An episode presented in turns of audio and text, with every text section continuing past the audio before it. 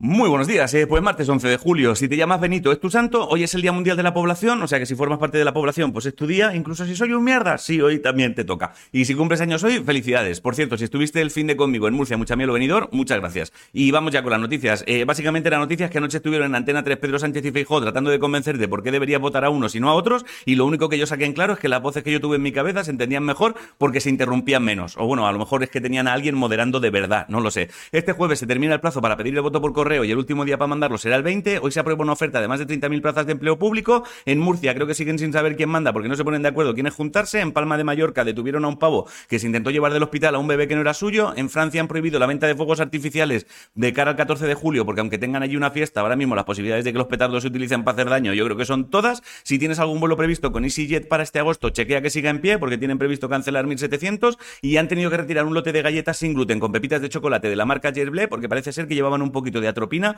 y burundanga. Así que si te comiste una galleta de esas y te dio por decir mucho la verdad o tener sueño, que sepas que ya puedes decir que te echaron droga en la galletica. Ah, y se ha puesto de moda un nuevo reto que consiste en saltar desde la parte trasera de una lancha que va en marcha a toda hostia y cuatro personas ya se han roto el cuello. Te lo digo para que el quinto tonto no seas tú. En deportes, Alcaraz ganó y ya está en cuartos de final de Wimbledon. Un exfutbolista llamado Luis Suárez, que fue el primer jugador español en ganar el balón de oro, murió el domingo. Tema atletismo, se está celebrando el Mundial Paralímpico y ayer Yasine Oudanir ganó el oro en los 5.000 metros T13 y Adairatou Iglesias plata en 100 metros metros eh, T13 también. Y el otro día una corredora llamada Sofía Santa Creu batió el récord de España sub-18 de, de 5.000 metros dejándolo en 22.14 con 91. O sea, si eres colega suyo, vives a 5 kilómetros y te dice voy para allá corriendo, no te da tiempo ni de ver un capítulo de Padre de Familia. En fútbol, la selección masculina sub-21 quedó subcampeona del europeo y la selección femenina sub-18 de baloncesto ganó el bronce en el Eurobásquet. En cultura, el fundador de Foto España, Alberto Anaut, ayer murió y si tienes más de 65 años y te flipa el cine, que sepas que desde hoy tienes 420 salas a dos pavos. En eSports, hasta el jueves está abierta la inscripción para el draft de las Queens